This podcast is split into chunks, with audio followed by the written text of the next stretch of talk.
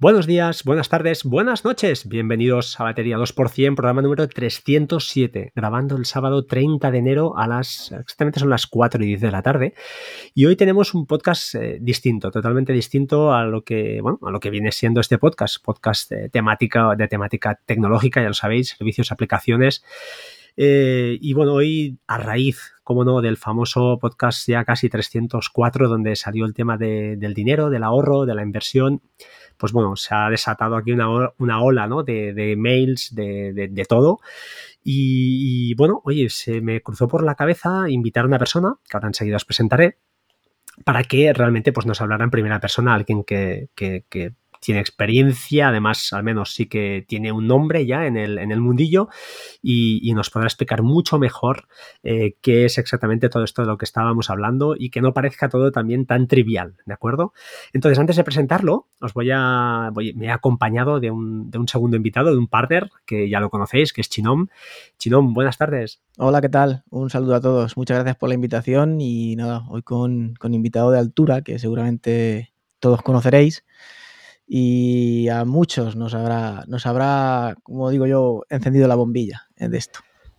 Sí, señor, nos ha inspirado a muchos y bueno, sin más lo voy a presentar. Es el señor Carlos Galán, autor del libro Independízate de Papá Estado, un libro que eh, seguro que todos o los que estáis empezando es el primer libro que hay que leer porque es muy sencillo. Así que bueno, le damos la bienvenida. Carlos, buenas tardes.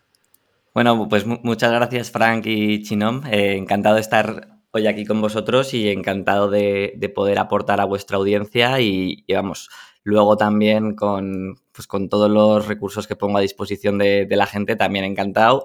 Incluso eh, digo, ya, digo ya lo primero que quien quiera leer el libro y no, se lo no quiera comprarlo en Amazon, a pesar de que está bastante barato, pero me puede enviar un email y se lo envío en PDF encantado. Al final yo lo que quiero es que más gente tenga cultura financiera y más gente empieza a invertir. Bueno, lo cierto es que tú, eh, una cosa que yo no conocía muy bien tu figura hasta que, bueno, eh, justamente eh, hará, pues, no sé, un par de años que me metí un poquito en serio, en serio, me preocupé un poquito más por este tema y fue creo que el único libro que me leí porque no soy muy de lectura, sí me gusta la lectura técnica pero no, no acostumbro, me gusta más la tecnología y hace nada, unos meses, no sé cómo fue, que lo recomendé también por ahí a mi mujer para, para oye, léetelo porque esto hay que entrar en el tema, hay que estuvimos, no sé, lo que decía Carlos antes, ¿no? El chino, que hay que, hay que cambiar el chip y, bueno. Y entonces me, refrescó toda la memoria y a raíz de todo este bombazo hemos dicho, te envié correo, la atendiste a la primera y un libro que, que sin duda fácil, que nos te dará una idea de, cómo funciona todo lo que es la inversión, que no es tan compleja como parece y, creo que es un imprescindible. No sé si Chinom, tú estás de acuerdo con todo esto. Totalmente. Perdón. Eh, a, mí fue, ya te digo, a mí, mm, yo, a mí me es también un poco de familia. Mi padre empezó también con el tema de la inversión, en aquellos tiempos cómo se podía hacer, casi con fondos y los poquitos que te daban los bancos. Luego lo continuó mi hermano y mi hermano fue el que me dijo, mira, ven, ya cuando decidimos, venga, te vas a poner tú también con lo tuyo, tal y cual.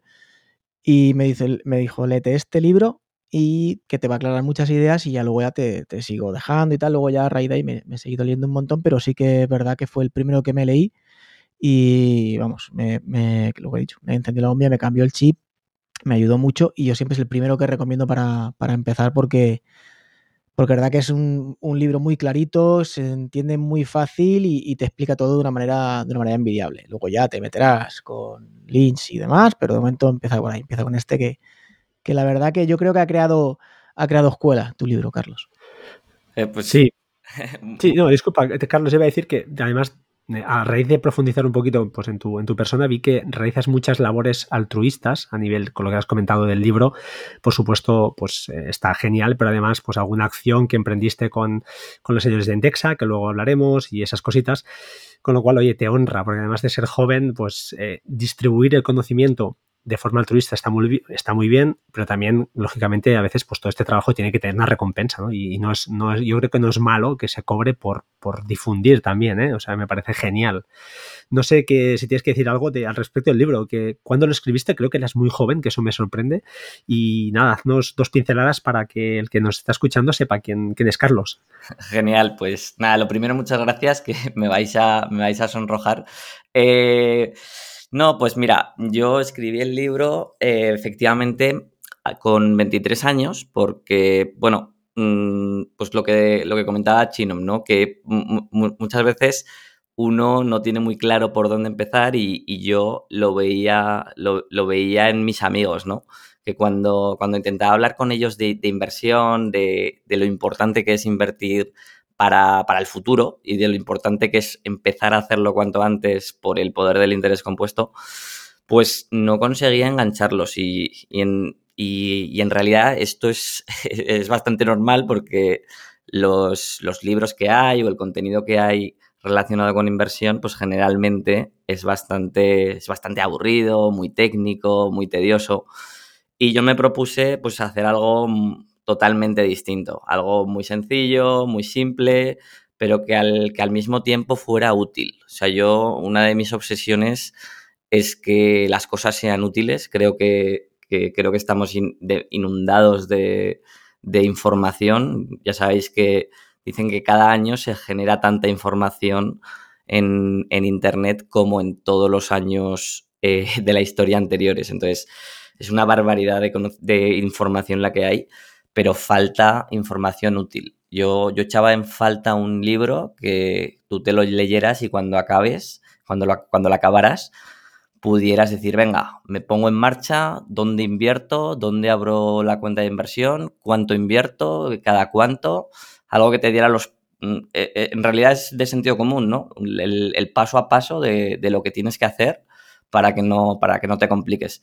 Y así es como nació el libro, sin mucha mayor pretensión. De hecho, como digo, inicialmente era una guía para mis amigos, pero que cuando la tuve, cuando la tuve escrita, pues dije, jolín, tiene una extensión suficiente y yo creo que está, está razonablemente bien escrito como para poder subirlo a Amazon y, a ver qué pasa, a ver si puede ayudar a más gente. Y bueno, eh, a partir de ahí, pues la, bola fue creciendo y, me compartieron en bastantes periódicos y, blogs y la verdad es que sí, hoy pues seis años después prácticamente, la verdad es que se ha, se ha vendido muy bien, más de 25.000 copias. Así que nada, muy contento de poder, de poder ayudar y como decías, ahora si quieres profundizamos en que yo la mitad de los beneficios del libro los, los dono para, para distintas iniciativas relacionadas con la educación financiera. Espectacular. Eh, mira, eh, disculpa, dime, dime, adelante. La cosa que no he dicho, eh, yo tengo su. hizo también una campaña de regalo de juegos de mesa que para en, distintas edades para intentar inculcar eso, pues educación financiera. Y lo regalaba él por, por Amazon. Le mandabas un mail, en, su newsletter lo contó, tú le escribías un mail con el juego que querías y él te, te lo pasaba por Amazon. O sea que lo cierto, lo cierto es que, bueno, eh, es que esto es una pasada. A mí me pone la piel de gallina porque estas cosas están muy bien.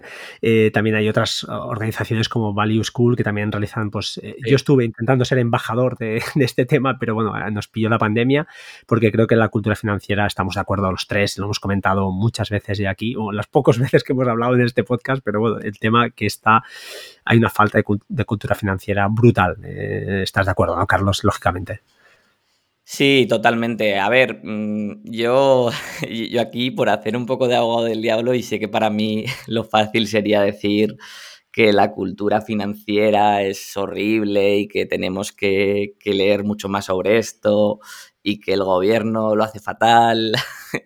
Pues, ¿qué quieres que te diga? Yo creo que pasa con la cultura, con la educación financiera, pero pasa con muchas otras cosas. Eh, tampoco tenemos unas nociones de, salud, ni de, ni de nutrición, ni de deporte, ni de, ni de muchas cosas, ni de, ni de emprendimiento, que, no deja de ser también una habilidad que, mm, que, yo creo que iría muy bien para mucha gente. Entonces, la educación financiera es, un aspecto más. Eh, es cierto que Mm, es cierto que es muy importante porque nos guste o no, manejamos dinero en cada instante de nuestra vida, pero también, también un, alguien que se dedica al tema de, la salud también me puede decir que somos lo que comemos y que mm, eso también es importante. Entonces, tampoco quiero decir que, esto de la educación financiera sea lo más importante del mundo. Bueno, eh, es muy modesto, ya lo veis. Lo cierto es que, lo sepáis. En las notas del, programa pondremos enlace a su blog, que tiene un blog súper poderoso, un buen sitio también para empezar. Tiene, además del libro, tiene eh, en YouTube un canal que os recomiendo porque hay un vídeo en especial genial que, es muy básico, pero es que me, me lo vi todo porque es que me hizo gracia, porque es una charla que creo que hizo con dos amigos suyos, una pareja, y es una charla como si te la estuvieran haciendo a ti, que estás escuchando esto, que no tienes ni idea de todo, de qué va. Y él se sienta ahí con su portátil y empieza a explicarles, pues oye, mira, fijaos, podéis hacer esto con el, dinero, esto es la gestión pasiva, esto es la gestión activa, eh, pues podéis tener estas opciones, podéis hacer aportaciones eh, periódicas, no periódicas, y explicas todo muy bien. Es un vídeo de tres cuartos de horita, creo, que está realmente muy interesante porque si os lo ponéis, de verdad, es como si estuvierais ahí sentados eh, al lado de él en el sofá, con, que en vez de ser tres seríais cuatro, y, y, veréis que para, si no tenéis nociones, no tenéis ni idea, es un muy buen principio, porque además los, la pareja que hay ahí hace las preguntas que probablemente tendréis vosotros, ¿no? Son preguntas muy, muy eh, para eh, iniciados, pero que realmente, pues, oye, a veces son cosas que damos muy por sentado, los que, bueno, la gente que domina, por supuesto, ya lo da por sentado, y yo que más o menos me defiendo, pues también hay cosas que las das por sabidas y no es así, no es así. Eh, no sé si recuerdas este vídeo, Carlos, porque la verdad es que es, es genial. Sí, bueno, este, este vídeo, de hecho, yo creo que tiene cosa de un mes porque, eh, bueno, justo a finales de 2020, mm, pues lo típico, ¿no? Un par de amigos que me dicen, Carlos, teníamos como propósito este año invertir, estamos a 30 de diciembre y no lo vamos a conseguir. Y, les dije, no os preocupéis, veníos a casa y os explico, un, y os explico en un rato. E, eso sí, les pedí, les dije, lo único que os pido es que lo grabemos y precisamente por lo que dices, ¿no? Porque muchas de las preguntas que me hagáis seguramente van a servir a, más gente.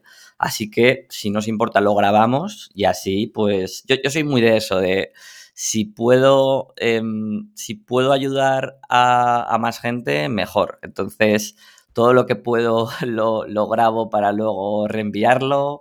Siempre que me envían un email pienso a quién se lo puedo reenviar. Y, y nada, eh, con, esa idea nació el, nació el vídeo.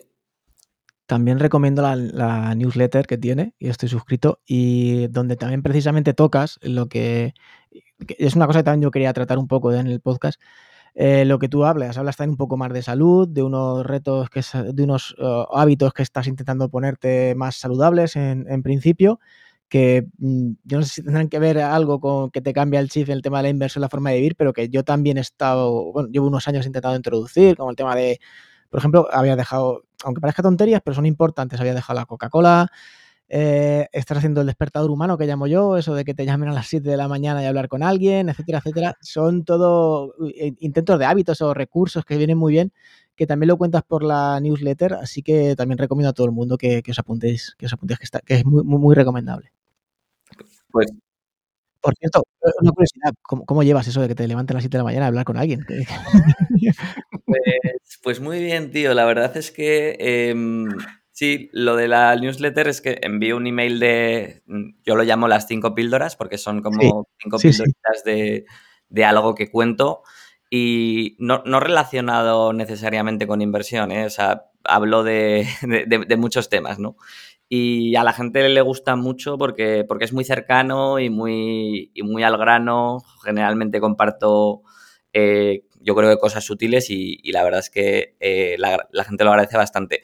Este tema del, reto de levantarme pronto, pues fue un poco en, la, misma línea, ¿no? De yo tengo mucho la mentalidad win-win y dije, joder, em, llevo un montón de años que no consigo implantar el hábito de, levantarme pronto y dije, pero tengo una comunidad de gente que seguro que está encantada de, ayudarme con este reto y les voy a dar la oportunidad de hablar 10 minutos conmigo a las 7 de la mañana, cada, día uno, ¿no? Y, así, pues yo gano porque me, obligo a levantarme pronto. Si no, si no cojo el teléfono, les tengo que pagar 50 euros. Eh, entonces, lo suficiente como para tener que levantarte, y, pero sobre todo el compromiso de que va, va a llamarte a alguien hace que, hace que me levante todos los días. Y, no solo que me levante, porque mm, levantarme me levantaba todos los días a las, a las 7 cuando me sonaba la alarma, sino eso, esto me obliga a estar por lo menos 10 minutos activo porque estoy en una llamada, entonces ya me tengo que levantar de la cama, ya voy al baño, tal. Y, en cuanto acaba la llamada, pues me, meto a la ducha y, así me aseguro de que, de que, empiece, de que empiece bien el día. Así que súper contento con este reto. La verdad es que está siendo bastante chulo y, vamos, todos los, todos los lectores que, que, me están llamando, pues muy interesantes, siempre me, siempre me aportan algo, así que genial. Eso, eso dice mucho de ti, tiene mucho mérito porque yo no sé, a ver, lógicamente habrá días que muy bien, pero habrá otros días que, eh, como todo el mundo, nos levantamos con un poco el petorcino, te apetece, no te apetecerá hablar con nadie ni nada y que tengas que estar ahí cumpliendo, pues es de agradecer también. Sí, sí, la, verdad es que, es que precisamente es, un reto, pero, pero ya te digo, muy, muy, muy contento porque, jolín, después de un montón de años, pues he conseguido realmente el, el afianzar el hábito. Perfecto. Oye, y ya sin más, ¿eh? no vamos a entrar en, a fondo porque quiero hablar de, inversión. Quiero hablar de inversión para que eduques un poquito a, nuestro, a nuestra audiencia.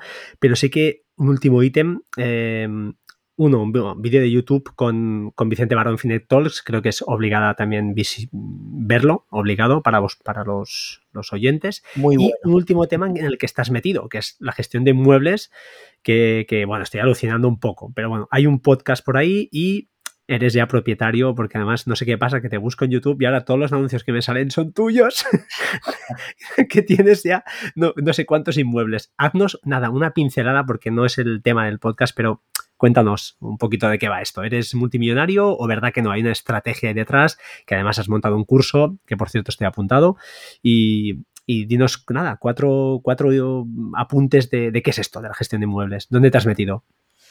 Sí, pues mm, la verdad es que los lectores de, de, de de Papa Estado pues me empezaron a preguntar bastante por cómo, cómo gestionaba yo inmuebles, porque yo sí que es cierto que por, por mi familia pues eh, siempre he estado vinculado con, con, inmuebles, no, con un super patrimonio, pero algunos pisos, algunos garajes y, y algunos trasteros para, para alquilar. Y, la verdad es que siempre, siempre me ha gustado bastante. Em, y desde hace pues, año y medio más o menos decidí ya empezar a compartir esto de forma, de forma más pública y, lancé, lancé el programa de libertad inmobiliaria, a raíz de ahí también el, podcast de libertad inmobiliaria y bueno, básicamente el, el, objetivo del proyecto o, de, lo que hablo ahí es de, la inversión en inmuebles para, alquilar con el objetivo de, vivir de rentas, ¿no? De cómo, cómo comprarlos, cómo analizarlos, cómo financiarlos y sobre todo cómo sacarles la, máxima rentabilidad para, para, eh, pues, para conseguir la libertad financiera, vivir de rentas, que es lo que, como se conoce en España. Donald Trump, ¿no? A lo Donald Trump, por sí, ejemplo. Algo así. bueno, pues oye, sin más, eh, entremos en el tema. Te voy a hacer nada, cuatro preguntas muy rapiditas y, sí, entramos en inversión. La primera, ¿utilizas alguna aplicación para gestionar tu tiempo, tipo GTD, de listas de tareas o cosas de estas? Em, pues la verdad, mm, he ido, he ido cambiando. Mm, utilizo, cada vez más tiendo a lo básico, que es el, correo electrónico, eh, las, etiquetas del, correo electrónico y luego utilizo también Google Keep para notas y, listas y tal. Y ahora estoy empezando a usar, lo, he usado en distintos momentos y ahora estoy retomando Trello. Perfecto. Y luego, el, y luego el calendario. Para mí lo que no está en el calendario no existe, así que el calendario lo llevo lo llevo muy al día. Lo, que estoy empezando a usar también, vinculado con Trello, es Alexa, de decirle las tareas a Alexa y que automáticamente con Zapier o con, o con IFTT me las, me las, mete en, en, Trello. Muy bien, muy bien, con Zapier, muy bien, perfecto. Pues, Zapier es una herramienta cojonuda para estas cosas, sí. Sí, sí, muy bien, la verdad. Tema, entrando ya en... Bueno, eres usuario de Mac, también entiendo que en, de iOS también, ¿el teléfono es un iOS o no le das importancia, utilizas un teléfono convencional, ningún problema? El teléfono yo sigo con Android, eh, tengo un Xiaomi y, para, sí, para el portátil sí que tengo Mac desde hace años y encantado. Perfecto. Eh, otra cosita más. Control de gastos. ¿Utilizas algún Excel, alguna aplicación Unita Budget, alguna aplicación de estas que son muy famosillas en el mundillo de que nos movemos nosotros? ¿O vas con un Excel básico o no utilizas control de gastos porque eres lo suficientemente, pues bueno, estricto y ordenado eh, como para que no necesites ningún tipo de control de, de flujos de dinero? No, sí, sí, por, por, supuesto que lo, por supuesto que lo, que lo traqueo pero eh, eh, la, que más he probado y, tampoco en mucha profundidad, Fintonic, pero la verdad es que lo llevo, lo llevo con un Excel, pero un Excel un poco distinto. No, yo no tengo, digamos, las categorías de pues comida, em, o, o, perdón, sí que las tengo, pero normalmente la gente lo que hace es pues ponerse categorías, ¿no? Comida, alquiler, y va, digamos, sumando todo lo que aparece en su cuenta bancaria. Yo, yo lo hago al revés. Yo me descargo todo el extracto y categorizo cada gasto para luego con una tabla dinámica que me, me aparezca todo. Así tengo todo el detalle. No, no, me equivoco porque no tengo que estar sumando, sino que suma automáticamente la, tabla dinámica. Y, así tengo el, histórico de, total de, de siempre trato de pagar todo, ya, ya efectivo prácticamente no, manejo eh, y, así lo tengo todo recogido en, el extracto bancario. Chinom, creo que tenemos un podcast pendiente. No digas nada, está prohibido nombrar, pero ¿verdad que tenemos un podcast pendiente que hablaremos de todo esto o no? Sí, sí, hay una cosilla por ahí, una herramienta también.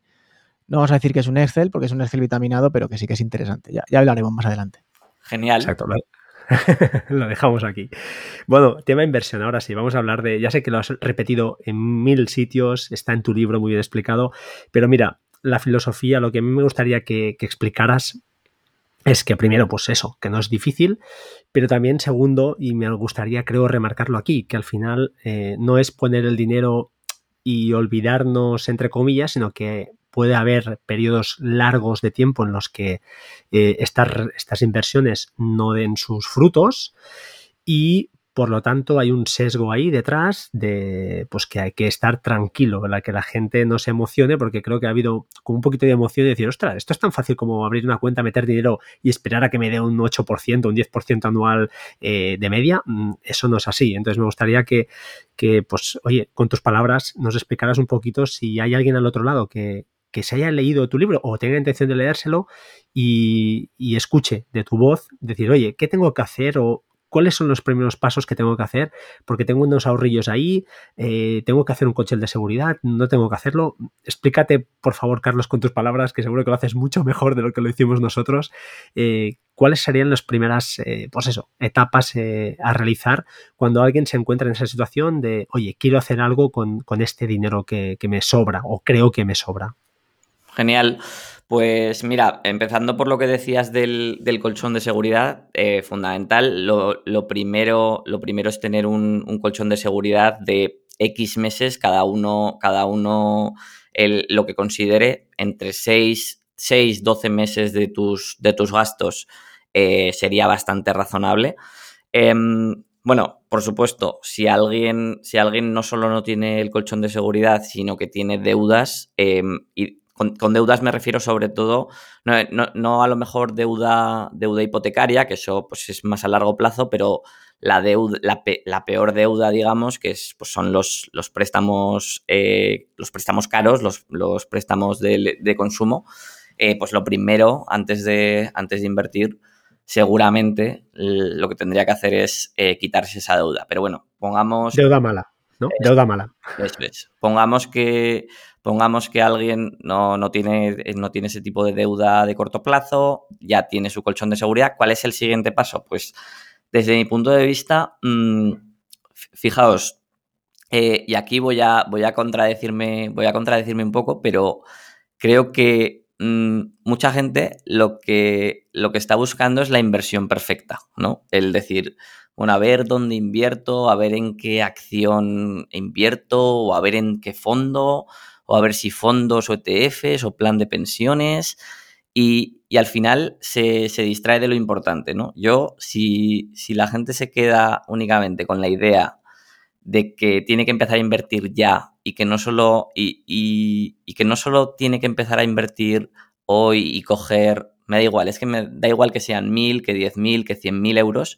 Si alguien, mm, mm, si alguien, eh, eh, lo que quiero decir es que es preferible que alguien empiece a invertir poco dinero, pero todos los meses y que lo empiece a hacer ahora, que, invierta una cantidad grande y no, y no invierta nunca más. Yo creo que al final lo que, lo que te lleva a la, libertad financiera a largo plazo es esa inversión periódica, eh, mensual, por ejemplo. Y, de hecho, mm, lo, que os decía, no me parece tan relevante, aunque yo, por supuesto, tengo mi filosofía y, explico para que quien quiera mm, eh, invierta de la misma forma, que sobre todo mi filosofía de, inversión es, indexada, pero si alguien tiene en la cabeza o, se siente más cómodo con, otro tipo de inversión, con inversión en fondos activos, comprando los fondos de, su banco o de una gestora que le guste, adelante. O sea, yo creo que es mucho más importante que, mm, que estemos cómodos con la inversión porque eso es lo que nos va a hacer tanto invertir todos los meses, que es la clave de todo, como no vender en los malos momentos. Al final, nos gusta o no, el ser humano sigue siendo muy racional y corremos un riesgo alto de, si no tenemos las cosas claras y si no, si no tenemos un poco de, perspectiva histórica, vender en los, en los malos momentos, en los momentos de pánico. Y, ese, ese, riesgo es mayor si no estamos del todo cómodos con nuestra inversión. Si invertimos pero no, no nos acabamos de fiar de nuestra estrategia, mmm, cambiémosla porque mm, no se trata de optimizar la, desde mi punto de vista, no se trata de optimizar la, rentabilidad, sino de optimizar eh, el, potencial riesgo de, hacer, de, hacer una, de hacer algo estúpido en el peor momento.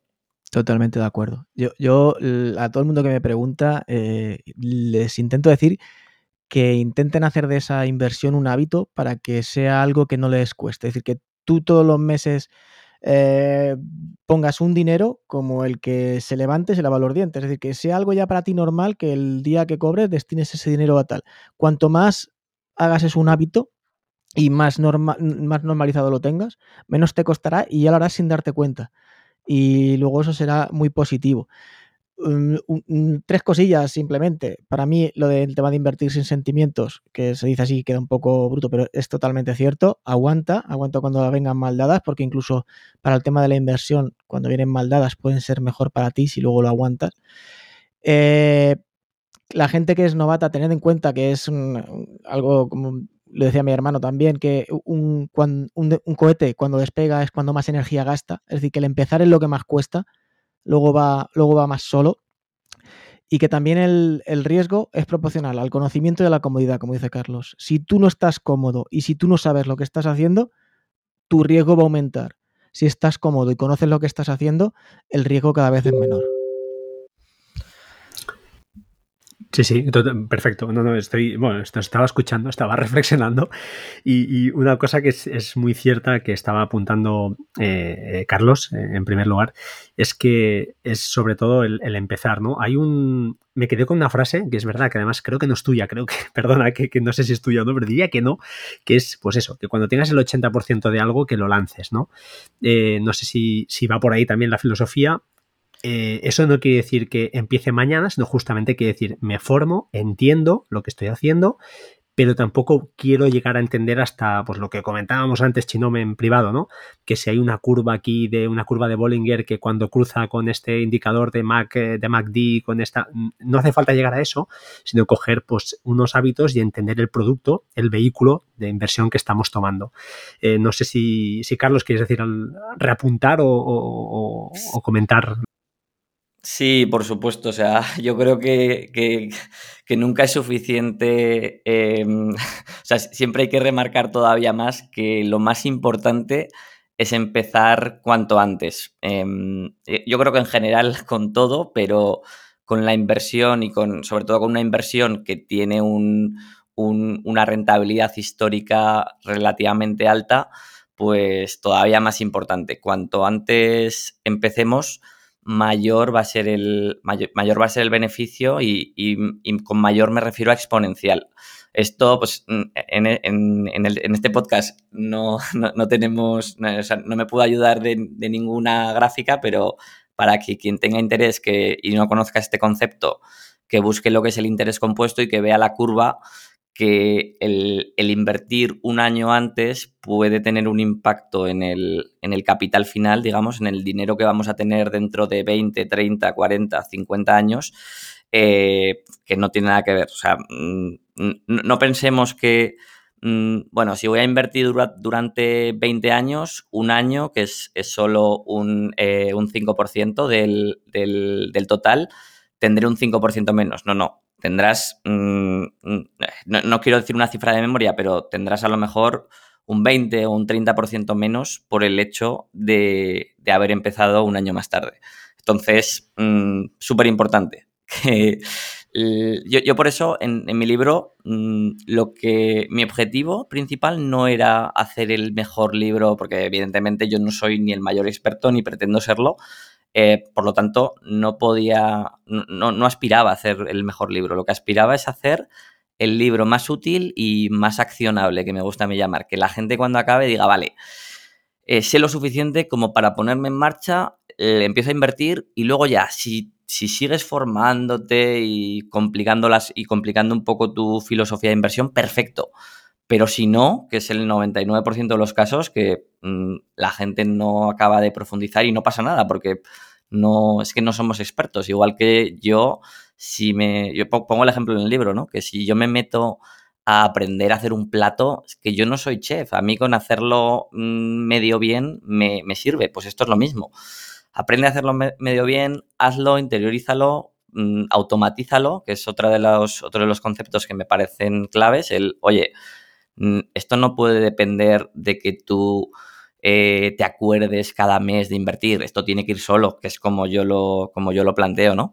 De una parte de tus ingresos, el, si por ejemplo la nómina te entra el día 1 de cada mes, pues el día 3 o 4 ponte una transferencia automática todos los meses que te desvíe el dinero a la cuenta de inversión y cuando llegue a la cuenta de inversión que no te tengas que estar metiendo, mm, que directamente se, invierta. Esto se consigue a través de, por ejemplo, los, los robo-advisors, que hay un montón y que si queréis ahora entramos, entramos un poco en detalle.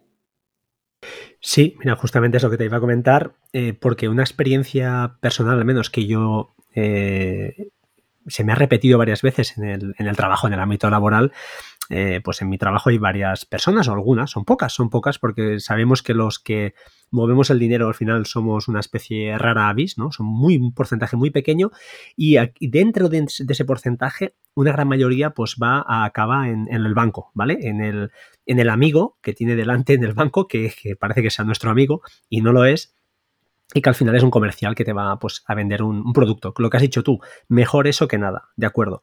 Pero eh, sí que quería apuntar antes de entrar justamente eso, en la gestión pasiva, es que la mayoría de las personas que yo conozco que han dado ese paso eh, más allá de quedarse en el banco, eh, su punto de entrada, su, su, entrada ha sido a través de la acción pura y dura, es decir, entrar en un, en un DeGiro, en un Self-Bank, en un ING y empezar a hacer operativa desde ahí, ¿no? Y entonces yo creo que ese justamente es, creo, bajo mi punto de vista y humilde, yo no soy experto, pero yo no he hecho ese paso porque lo veía justamente muy arriesgado. Quizás soy muy conservador en ese aspecto, no lo sé, pero para mí el paso más fácil es al contrario, es justamente indexarse, que es cierto que hace 10 años mm, yo no lo conocía y, eso apareció pues hace unos 6 años, creo que Indexa fue un poquito el pionero de todo esto, pero para mí creo que el punto de entrada, lo fácil para empezar ya es indexarse, con el riesgo que apunto, ¿eh? ojo, eh, por ejemplo, MSCI Wall eh, de 2000 a 2010, lo estuve mirando, rentabilidad cero, es decir, te puedes tirar una travesía larga por el desierto de decir, mm, ojo, que estoy aquí palmando pasta, o sea, el dinero está y, con, con, volatilidad de menos 30%, es decir, que no todo es fácil, pero sí que es cierto que a largo plazo, y cuando a largo plazo se entiende ventanas de 20, 30 años, no todos tenemos quizá 30 años por delante, o, pero, pero e-, esas ventanas largas donde ahí sí que el comportamiento histórico, tampoco sabemos lo que puede pasar mañana, eh, pues el comportamiento histórico es que nos da esa rentabilidad del 6, del 8%, del 4, da igual, eh, anualizada, que todo lo que sea al final superar a la, renta, a la inflación oye, es un regalo y, hay que tomárselo así. No sé si tú estás de acuerdo en eso, en que muchas personas, erróneamente, el punto de entrada es la, acción pura y dura y ahí pierden dinero en comisiones, en, no tienen el know-how. Ahora, por ejemplo, recientemente, esta semana se ha puesto de moda el tema de GameStop, de, de AMC, toda esta movida. Y entonces todo el mundo entra ahí y se cree que se puede hacer rico en una tarde. No sé qué piensas, Carlos, de todo esto. Sí, a ver, yo creo que, no todos tenemos la misma suerte eh, que, tú de, ser tan racionales y, ver directamente que, lo más sensato es indexarse. Yo, bueno, yo, mismo eh, pues empecé cometiendo este error y perdiendo todo mi dinero eh, apostando por una, por una compañía, por una acción concreta. Y sí, creo que es que es como, es como lo más tangible, lo más palpable y sobre todo lo más glamuroso. Tú, tú vas a un amigo y le dices, no, yo tengo un fondo indexado y no es tan glamuroso como decir, no, es que he comprado acciones de Tesla y ahora acciones de, de no sé qué empresa que lo va a petar y además eh, eh, es que yo reconozco que, es un que es, chulo, o sea, eh, es un es un es un casino muy divertido. Y, y, se confunde un poco con, con la inversión, ¿no? Porque eh, esto, no, esto no es inversión, esto es especulación, que, que, ojo, no tiene nada de malo, ¿eh? Todos somos especuladores en, en, en, en mayor o menor medida. Pero, pero claro, mm, el riesgo es brutal. O sea, el riesgo de apostar por, por una única compañía, de un único sector, de un único país, al final es brutal. Eh, creo que, mm, además, fíjate, mm, y esto no lo digo en el libro y me, viene a la, me viene a la mente de que en la siguiente actualización, que será dentro de poco, lo, meteré. Eh, nosotros solemos pensar que, bueno, mm, que, podemos ser más listos que, que la media, ¿no? Y e, en general en la vida, ¿no? Pero, mm, pero en, el tema de la bolsa, esto es mm, especialmente poco probable porque en, muchas disciplinas, en la mayoría de disciplinas, y por ejemplo, ahora que está muy de moda el pádel, em, tú empiezas a jugar a pádel, pues empiezas a jugar con gente de, de, tu entorno, de tu nivel, a lo mejor te apuntas a clases y empiezas a hacer algún torneo con alguien de un poco más de nivel y unas veces ganas, otras pierdes. Pero si empiezas a comprar acciones, mm, de la noche a la mañana no pasas a competir con gente de tu nivel que está, mm, que está empezando como tú y que, bueno, que se deja llevar por las, por las emociones y por lo que dice la prensa y por lo que opina y por, por sus suposiciones. Empiezas a competir con, no, solo con gente de mucho más nivel, sino probablemente con las mentes más brillantes del, del mundo, porque el mundo financiero mm, atrae muchísimo dinero y por tanto eso hace que atraiga a las, a las mejores mentes del mundo. Entonces, el pensar que, tú mm, vas a ser más listo que toda esa gente, eh, yo lo veo muy presuntuoso. Entonces, simplemente hago esta reflexión por si, por si alguno se piensa que puede ser más listo, que, que ojo, puede que sí, pero me parece poco probable. Chinom, ¿algún comentario? Tú que eres hombre de acción y además eh, sí que eres, doy fe, ¿eh? no lo dirá él, lo diré yo. Es una persona que lleva años, que domina, que es prudente, o sea, sabe lo que está haciendo y, eh, lógicamente sabes, sobre todo es conocedor del riesgo que asume cuando en cada operativa, ¿no? Y eso es lo, más importante, creo yo. adelante, Chinom. Nada, bien, no, pues un poco, yo también, mi primera idea en el tema de la inversión fue con los indexados y empecé por ahí pero al principio era más complicado. Eh, hasta que llegó Indexa, el tema de entrada aquí era bastante, bastante complicado. Era, aparte por cantidades, por Vanguard y tal, te, pedían una entrada mínima de bastantes euros. Eh, pero sí, es, la idea. Yo empecé por ahí y luego me fue picando el gusanillo. Y gracias a mi hermano y gracias a ver, leer, leer y ver mucho y escuchar mucho y formarme mucho, porque cuando a mí alguien me pregunta, lo primero que me dice es, eh, ¿dónde invierto? Lo primero que le contesto yo es informarte si ya me preguntas eso, lo que tienes que invertir es en formarte y verlos, porque mm, ya con esa pregunta mal vamos. Yo no te voy a decir, métete en Telefónica, jamás. El tema ya de acciones, pues es una cosa muy particular.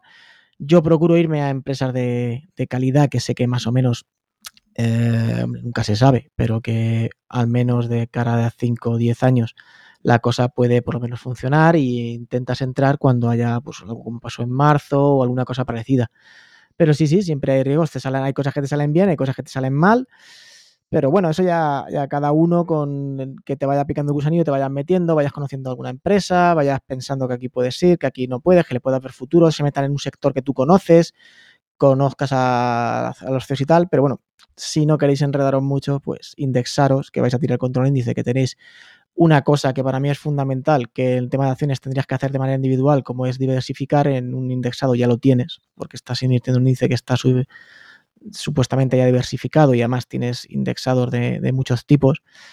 Así que para empezar yo lo veo perfecto. Luego ya una vez que te pica el gusanillo, entiendes cómo funciona el mercado, entiendes todo lo que ha dicho Carlos perfectamente, que tú no eres más listo que los tiburones que quieras o no quieras, y precisamente este, con esto de Games se ha visto, el mercado está manipulado hasta cierto punto, porque si bien haciendo una maniobra puedes hundir a una empresa que va a cortos de un fondo, eh, ellos ahora mismo te cortan cuatro brokers, te dejan tal, empiezan a revenderse entre ellos otra vez y ya vuelven a tirar para arriba y al que te fastidian es a ti luego. O sea que al final, eh, como dice él, no os penséis más listos que nadie. Aquí gente cuando hay dinero hay mucha gente que tiene mucho dinero, que tiene un equipo grande detrás, que sabe trabajarlo. Por lo tanto, eso, pues con mucho cuidado y con mucha tranquilidad. No creo que a nadie le interese ponerse a hacer trading aquí ahora mismo porque poco futuro bueno le auguro. Con prudencia y conocimiento, sobre todo para que el riesgo sea mínimo. Perfecto.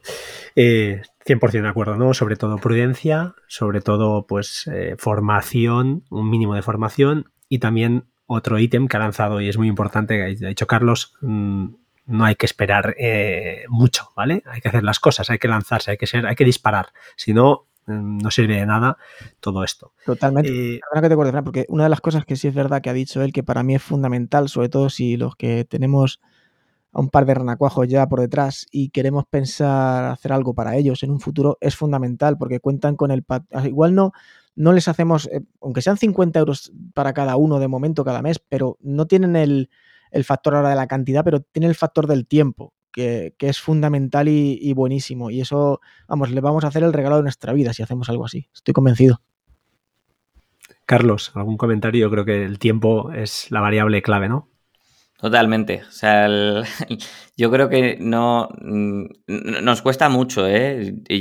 nos cuesta mucho entender el, el poder del interés compuesto, porque no es algo que, entre en nuestra cabeza lineal. Eh, el, tema exponencial no, no, lo acabamos de entender. Eh, entonces, 100%. El, tema de los, de los niños, totalmente de acuerdo. Si alguien tiene niños pequeños, vamos, solo invirtiendo 50 euros al mes ya podéis hacer cosas muy chulas porque tenéis toda una vida por delante. Entonces, 50 euros al mes durante 50 o 60 años, mm, no, no, no, no tengo en la cabeza cuánto sería, pero varios cientos de miles de euros. No, hay, no hay granos de arroz para el tablero, entonces tampoco. Eso es.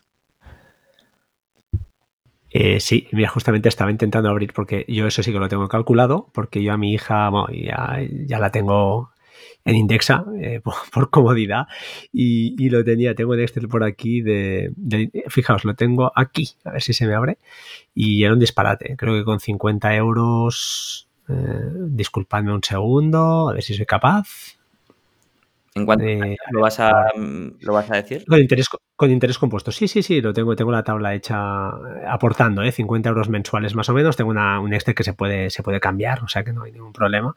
Y claro, lógicamente la rentabilidad y el capital inicial es, es importante. Pero bueno, si coges, por ejemplo, estoy haciendo números en tiempo real, ¿eh? Mm. eh a un 5% con, una, con un capital inicial, vamos a poner de 3.000, porque ahora indexa son 3.000, antes eran 1.000. Vale. Fijaos, ¿eh? A un 5% anual, que yo creo que no es un disparate, con 50 euros mensuales. Fijaos, ¿eh? Si no hiciéramos nada, solo el ahorro, en 50 años, que ya sé que es una vida, ¿eh? pero realmente es una edad, si tu hijo tiene 5 años ahora, es una edad buena, eh, serían 33.000 euros, es decir, miseria, ¿eh? eso sin interés compuesto. Con interés simple, con interés simple nos iríamos, eh, lo voy a hacer porque tengo aquí, bueno, interés simple no lo sé, no lo puedo calcular, pero no lo tengo calculado, da igual, pero vamos a lo que nos interesa. Con interés compuesto más el ahorro, estos 50 euros que vamos poniendo cada mes y no tocamos nada, en 50 años, señores, tendríamos la friolera de 160.000 euros, mm. que no está nada mal, ¿eh? eh de 33.000 de no hacer nada, solo con el ahorro, a 160.000, pues la rentabilidad es brutal. Eh, ojo, 5%, ¿eh? que puede ser eh, un 6 perfectamente, o puede ser un 8 si tienes mucha suerte, y teniendo también en cuenta que estás solo metiendo 50, que a lo mejor hay etapas de la vida que puedes meter 200 y todo esto suma porque la regla del 72, básicamente, que es cada 7 años con una rentabilidad, perdón, cada 10 años con una rentabilidad del 7%, doblas capital. Eso es. Que el 7 quizá, exacto, ¿no? Es así. Sí. Mm, no sé si, bueno, quería comentar además, ya que estamos, una vez hecho esto, es decir, tengo mi colchón de seguridad, he abierto cuenta en algún RoboAdvisor, en el banco, el producto que más eh, se, adecue a tu tranquilidad de poder dormir por la noche, tengo ese, esa costumbre ya interiorizada de pagarme a mí mismo a principio de cada mes e ingresar esa pequeña cantidad para ese ahorro. Eh, pregunta, eh, una vez nos estamos, estamos formando, una pregunta que tengo por aquí. ¿Qué, piensas tú de los ETFs, es decir, de los fondos cotizados, que son mucho más sectorizados porque son pues, más temáticos? ¿Te parecen también un buen producto o lógicamente no tienen la ventaja fiscal de los, de los fondos, que no entraremos, no, quizá no es el motivo del podcast, pero ¿qué te parece el tema de complementar esa gestión pasiva, que es más aburrida, con una gestión más activa como puede ser ETFs o acciones? Yo en mi caso son más ETFs, sino es más acción pura y dura. Eh, ¿Cuál es tu opinión al respecto? Sí, a ver, el, ETF e yo creo que es un producto bastante bueno.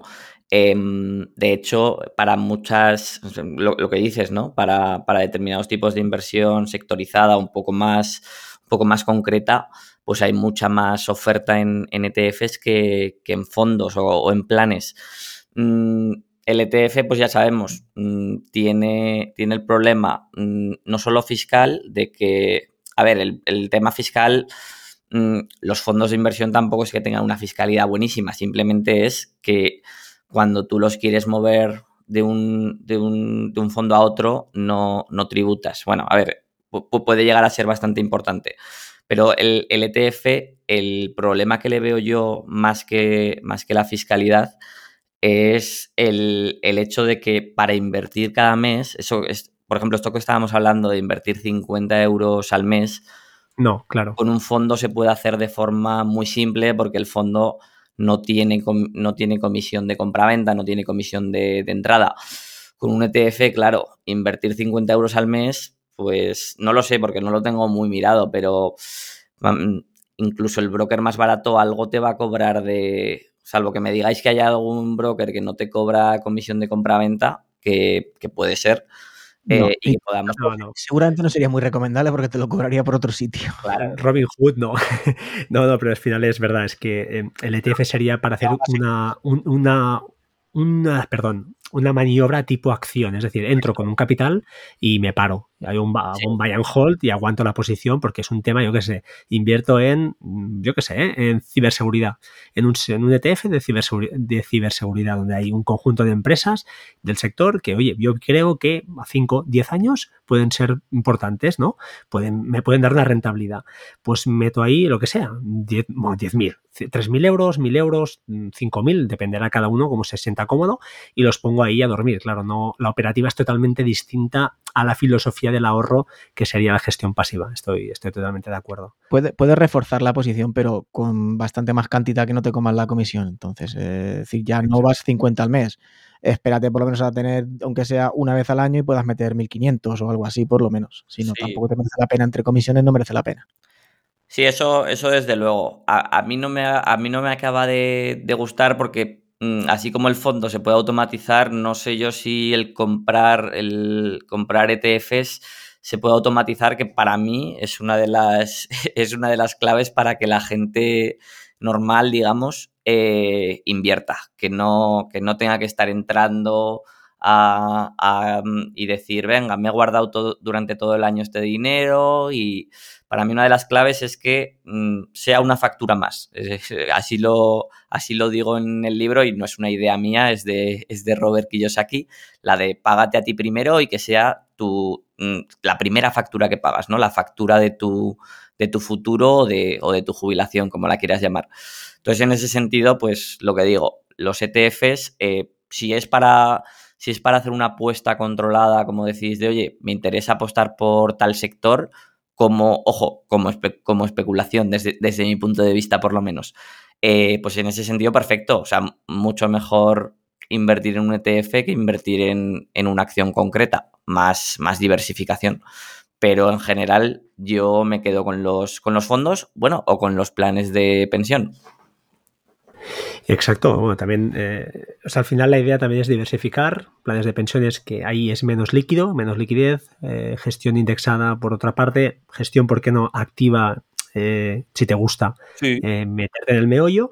Y, tema de inmuebles, que parece que, pues, por tu parte también sería otra otra manera, ¿no? De diversificar quizá, pues, el dinero que, nos llegue a sobrar, que no sé si nos llega tanto, pero bueno, esa es la, la idea.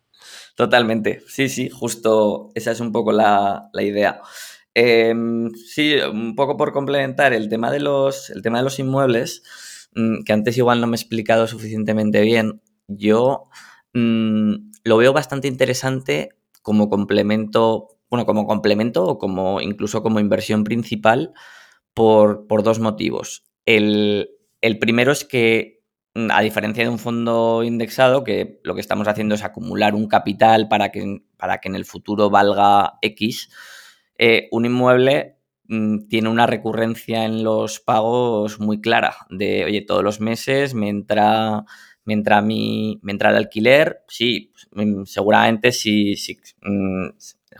generalmente vamos a tener una cuota de hipoteca que pagar, unos gastos, pero eh, la idea es que el cash flow que genera sea, sea positivo mes a mes, ¿no? Entonces, esa es el primer, la primera ventaja que yo, que yo le veo, que tienes recurrencia en, el cash flow y bastante, bastante estabilidad, incluso en momentos de crisis el, alquiler por lo menos de, vivienda se comporta bastante bien. Y, por otro lado, mm, el, segundo factor por el que a mí me gusta mucho el inmobiliario es el apalancamiento. Así como mm, Así como si, tú vas al banco y le dices que te dé, eh, da igual, 20.000, 50.000, 100.000 euros, pero ni siquiera 5.000 eh, para, comprar unas acciones o unos ETFs o, o, incluso unos fondos, te van a mirar como si te hubieras vuelto, como si como si te hubieras vuelto loco, ¿no? Sin embargo, si vas y les propones una inversión en inmuebles, pues el banco es algo que, entiende mucho mejor, pero no por nada, sino porque, mm, e, entre otras cosas, porque el inmobiliario es relativamente estable y el banco puede tasar de forma muy simple por cuánto, cuánto, cuánto vale una, vivienda. Es cierto que en, que en, otros países, pues como en Estados Unidos, ya empiezan los bancos a, dar financiación no para inmobiliario, sino precisamente para esto, para, comprar acciones, fondos, etcétera. en España todavía yo creo que estamos algo lejos de eso, pero bueno, irá llegando. Mientras tanto, yo el inmobiliario lo veo como una muy buena forma de extraer financiación bancaria mm, bastante barata, sobre todo eh, tal como tenemos los tipos de interés, e invertirla, apalancarla en, inversión, una inversión relativamente rentable si, si, sabemos hacer las cosas bien. Yo, yo, yo, por ejemplo, estoy en rentabilidades, en rentabilidad, rentabilidades brutas del, del 7-10%, que neto, pues hay que quitarle un par de puntos porcentuales, pero es que, claro, la financiación la tenemos al 1 al uno y poco por ciento. Eh, entonces hay mucho que ganar desde mi punto de vista. Si no, ¿quieres apuntar algo? Si no, entro yo, ¿eh? eh nada, no, yo es que el tema inmobiliario mm, lo, tengo, pero indirectamente, ya que mi mujer eh, tenía un piso, que se compró un piso ella por su cuenta cuando éramos solteros y, y, ese lo tenemos alquilado. Y a mí es que ya no me da la vida. O sea, yo ya no, no, no, no tienes más dinero ya, ¿no? No, incluso lo, llegué a pensar, porque sí que es cierto que siempre que he escuchado un poco de alguien que invierte en tema inmobiliario, pues siempre viene a decir eso, que hoy en día más barato que te lo va a poner un banco, no te lo ha puesto nunca, por el tipo de interés. Pero también, yo que sé, tiene sus riesgos también. Es decir, eh, yo tendría que ser, bajo mi punto de vista, una cosa que fuese un chollo de comprar y luego, pues, hombre, todo el mundo tiene que saber que tiene sus gastos, que hay que reparar cosas, que puedes tener mala suerte con los inquilinos, etcétera. Todo tiene, todo tiene sus su gastos, todos tienen su riesgo, pero bueno, que sí que es cierto que conozco, de hecho yo conozco una persona que, que es independiente financiera mm, a raíz de inmuebles. Tiene unos locales aquí en mi ciudad y los tiene alquilados y vive de del alquiler de esos locales y, la verdad que ve bastante bien. Pero bueno, como todo, tiene su día. Pero ya no me da, ya no me da la vida para tanto, ¿no? Bueno, eh, iba a decir una, bromita, pero no, no, la voy a hacer. Eh, otra cosita, Carlos, eh, ya para ir finalizando, no te queremos robar mucho más tiempo. Em, ¿Qué te parece? A ver si, me acuerdo, porque estoy un poco espeso. Sí, exacto. Em, es decir, voy a tirarte un dardo ¿eh? con, muy buena, con muy buena intención. El tema de, la inversión, el hecho de hablar de un modo que es que creo que lo he experimentado, ya te digo, en propia carne al hablar en el podcast que lo comentábamos, que lo, pintamos de una manera tan sencilla, ¿no? El decir, oye, pongo el dinero aquí y, me olvido, porque de hecho es un poquito así y confío en que pues, el mercado eh, trabaje a mi favor. No, no banaliza quizá también, es decir, mm, luego, me refiero a que te, no tienes miedo de que luego te venga alguien y te diga, es que me dijiste que esto me, iba a dar un 5% anual y te lo diga al cabo de dos años, cuando a lo mejor hemos entrado en, una, pues, en, un periodo malo y estás pues, en volatilidades del menos 10 o menos 15, depende del tipo de, perfilado ¿no? que, te hayan hecho en la gestión pasiva, es decir, dependiendo del riesgo que hayas asumido, pero vaya, que estés en pérdidas, ¿no? Mm, ¿No te da miedo esa banalización de que alguien pueda decirte esto, porque sin saber, sin, si han, escuchado esto, meten, yo qué sé, 15.000 euros ahí de golpe o no, o hacen el dólar costa average, que es lo que decíais antes, ¿no? Es decir, invirtiendo poco a poco, lo utilizan como, como fórmula de, ahorro, pero tampoco son muy conscientes y te dicen, ostras, pero si es que ahora estoy, estoy perdiendo un 30%, esto, esto, es, esto no es lo que yo me pensaba. Y entonces hacen la retirada, ¿no? Se van justamente por, por, esa falta de know-how. ¿No te da un poquito a veces de miedo de decir, ostras, es que en el libro tú ponías esto y, no es así? Eh, pues sí, me da mucho miedo, la verdad. Em, pero bueno, yo lo que, lo que trato de hacer es que cuando, cuando la gente acaba el libro, pues que, entre a mi lista de, a mi lista de correo para, pues, por, un lado, para enviarle todos los meses eh, la newsletter, para actualizarle del libro. Cada vez que lo actualizo lo envío, lo envío gratuitamente en PDF a todos, los, a todos los lectores. Y sobre todo también me sirve para, para ir recordando cada cierto tiempo, tanto cuando va bien como cuando va mal. Cuando va bien eh, pues cada X meses en, esta newsletter lo aviso de, oye, mm, está yendo muy bien, eh, de hecho mejor de, lo, mejor de lo previsto. Ten cuidado que esto no es siempre así, no te acostumbres, que no quiero, igual que no quiero que me des las gracias ahora, no quiero que me pidas eh, explicaciones después, ¿no? Y, y, cuando, cuando hay caídas, pues, pues también trato de decir, oye, tengamos un poco de perspectiva, que, esto, que esto es normal y, cuidado con, vender en, el mal, en los malos momentos. Evidentemente, o sea, miedo me da y me viene bien que, lo recuerdes porque así lo, lo, explico una vez más y, así menos probabilidades de que, de que alguien me, pida explicaciones más adelante. Pero a pesar de ello, mm, creo, que, creo que es bueno el asumir ese riesgo de, mm, de simplificar en exceso porque al final el, beneficio potencial yo creo que, es demasiado grande como para no, como para no asumir esa exposición y, que la gente no, o sea, que, la gente tiene que invertir a pesar de ello. Sé que es complicado, pero yo, recomiendo no, mirarlo muy, muy a menudo. O sea, vale, sé que es complicado porque todo el mundo, venga, nosotros tenemos un ordenador y tentación de abrirla, a ver cómo va mi...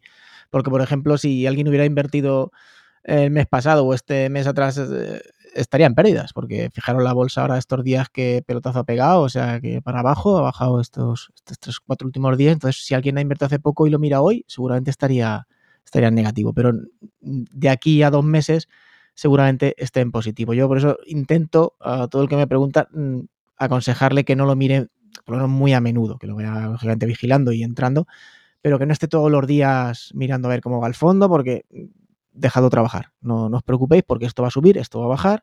Habrá días buenos y habrá días malos. Pero al final, en eso, en el arco del tiempo, seguramente será positivo.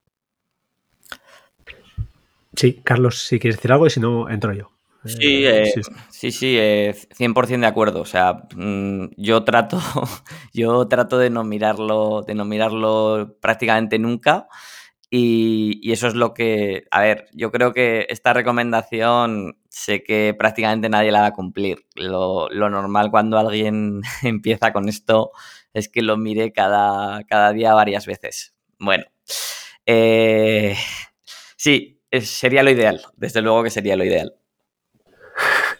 Totalmente cierto. Eh, perfecto. Pues oye, chicos, yo no os, no os, voy a robar más tiempo. Creo que es una charla informal, pero muy, muy didáctica. El mensaje desde aquí, por favor, consultad el blog de Carlos porque ahí lo pone muy fácil todo, son ítems muy, muy eh, sencillos, en formato lista, es decir, ¿qué tengo que hacer para hacer esto? Y os lo miráis, hay artículos eh, más que interesantes, o al menos, al menos que os hagan pensar, ¿no? Y al menos que, podáis tomar opinión al respecto, que al final es de lo que se trata. No porque lo diga uno, uno es, es, es 100% verdad, pero sí que, bueno, lo que decía Chinom al principio, ¿no? Encender esta bombilla que creó, Chinom creó, estás de acuerdo conmigo, que tú y yo lo hemos comentado por, por Telegram varias veces en privado, que ha habido bastante feedback de gente de, oye, ¿qué hago, qué hago con este dinero y tal? Y como, como nosotros no somos nadie, ¿no? Pero que hay, hay inquietud y hemos despertado ese, ese interruptor ¿no? del, ahorro que, es importante. Sí, no, sé si Carlos lo está notando, pero parece que hemos hubiera puesto un poco de moda. No sé si a raíz de la pandemia la gente ha tenido más tiempo para mirar esto o qué. No sé si le ha notado ahora un aumento de gente que le contacta o que se apunta a sus cursos o ventas en sus libros o demás. Pero sí que es verdad que estoy notando, incluso en mi círculo cercano, gente que, que yo hace años era el rara avis por hablar alguna vez de algún fondo o lo que sea, o que me viesen leyendo algún tipo de prensa o tal, y, ahora parece que está aflorando el tema este de, la, sobre todo de la inversión. ¿Cómo, ¿Cómo, lo ves? ¿Has notado tú alguna hora algo de un tiempo a esta parte?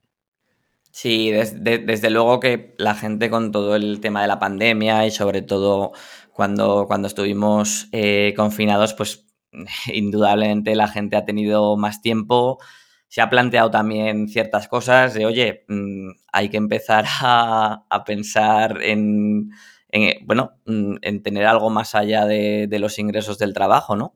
Ya, ya, sea, ya sea inversiones que, oye, pues tengamos ahí parte del patrimonio o ya sea ingresos pasivos vía alquileres o, vía eh, otros proyectos online. Indudablemente la gente ha tenido por un lado tiempo y por otro lado eh, se ha parado a reflexionar y sí, sí, yo sí que sí que he notado que pues, el libro, el libro se ha movido bastante más en 2020. Este tema lo comentábamos, me lo comentó Patuflings, creo. Eh, Patuflings es otro podcaster que tiene por ahí un podcast muy, muy, muy heavy y que me comentaba en privado que es curioso, y eso sí que es cierto, que a veces y no solo con él, sino con un oyente, eh, si estás escuchando esto, Alex, eh, va por ti, que em, eh, a veces, a veces, no sabes cómo, pero tú estás investigando algo, estás, tu, tu, cabeza se va por un sitio, ¿no? Y es curioso como otra gente que tienes alrededor con la que no has hablado de ese tema, en este caso me ha pasado tanto con Cristian como con Alex, y estaban, eh, pues eso, indagando por el mismo camino. Es curioso y dices, ostras, y no lo ha hablado con él, pero estamos mirando lo mismo, hemos ido a parar al mismo sitio, ¿no? Y es una cosa curiosa, no sé si es un fenómeno eh, grupal, no, sé si habrá algún día que alguien lo, investigue, pero sí que a veces ha pasado, eh, y es, no deja de ser curioso, pues que en estas épocas tan raras que estamos viviendo, pues lo que decía Carlos, ¿no? La gente se plantea cosas, es bueno, hay mucha gente alrededor nuestro, seguro que todos tenemos un conocido directo, directísimo, que lo está o lo ha pasado o lo está pasando muy mal y, y eso implica pues que supongo que te hace pensar y si tienes hijos, como es el caso de, como que yo sepa, de Chinom y yo, no sé, no sé Carlos, pues eh, el tema de los niños es eh, te hace, te hace pues que la cabeza te trabaje mucho más y hay que, hay que pensar, ¿no? En fin, em, no sé, si quieres apuntalar algo para ir finalizando la conversación, Carlos, yo por mi parte eh, agradecerte de verdad, de verdad, lo digo públicamente, un tío súper fácil que venga un podcast como el nuestro, que al final, o como el mío, que no es un super podcast, que al final tengo una audiencia que está bonita, pero no lo, en ningún momento pues ha preguntado nada, simplemente se ha, ofertado, ha dicho que ningún problema y, agradecerte muchísimo. Mm, yo recomendaré en, las, en el post, lo pondré también, eh, todos los, los eh, las vías de contacto que tienes, que son muchas, las colocaré por ahí y colocaré algún par de vídeos que hemos comentado que creo que son de verdad muy interesantes, muy didácticos, muy sencillos y que entran muy fácil. Genial, pues nada, eh, un, placer, Frank, estar, estar hoy por aquí. Y, nada, que para, todo lo que necesitéis, pues estoy ahí en carlosgalan.net. Y lo dicho, que no lo decía, eh, lo decía en serio, o sea, quien, quien quiera leer el libro y que se lo envíe en PDF, a pesar de que, de que en Amazon lo tengo lo más barato que puedo, eh, pero eso, que me envíe un, que me envíe un correo a carlos.carlosgalan.net y se lo envío en PDF. Contesto únicamente correos los sábados, pero que, la gente tenga por seguro que le voy a responder. Chinom, eh, despide tú también y, cerramos. Pues nada, pues ya, lo, ya, lo, estáis viendo, pues es un, tío muy cercano, la verdad que para, mí es una referencia, eh, aunque lo veáis aquí tan modesto, porque yo creo que su libro entre la gente que estamos o que hemos empezado a invertir será de los que más se ha leído, es número uno en Amazon y que una persona así te lo ponga todo tan fácil, tanto para llegar a ella, hablar con ella y que luego hablas con ella y transmita tanto, para mí es un, auténtico lujazo haber compartido este rato contigo y nada, muy, muy, muy agradecido. Pues nada, chicos. Eh, disculpa, diga Carlos, adelante. No, un placer, decía simplemente. Perfecto, pues Oye, eh, despido este podcast 307. Eh, solo dejo una coletilla por aquí. Estad atentos a los dos, tres próximos podcasts, porque tenemos eh, algo por ahí también muy chulo y, no sé si, como mínimo, al mismo nivel que, que el podcast de hoy. Gracias a todos y como siempre digo, sed buenos, ayudad a los demás y nada, chao, chao, hasta pronto. Un saludo.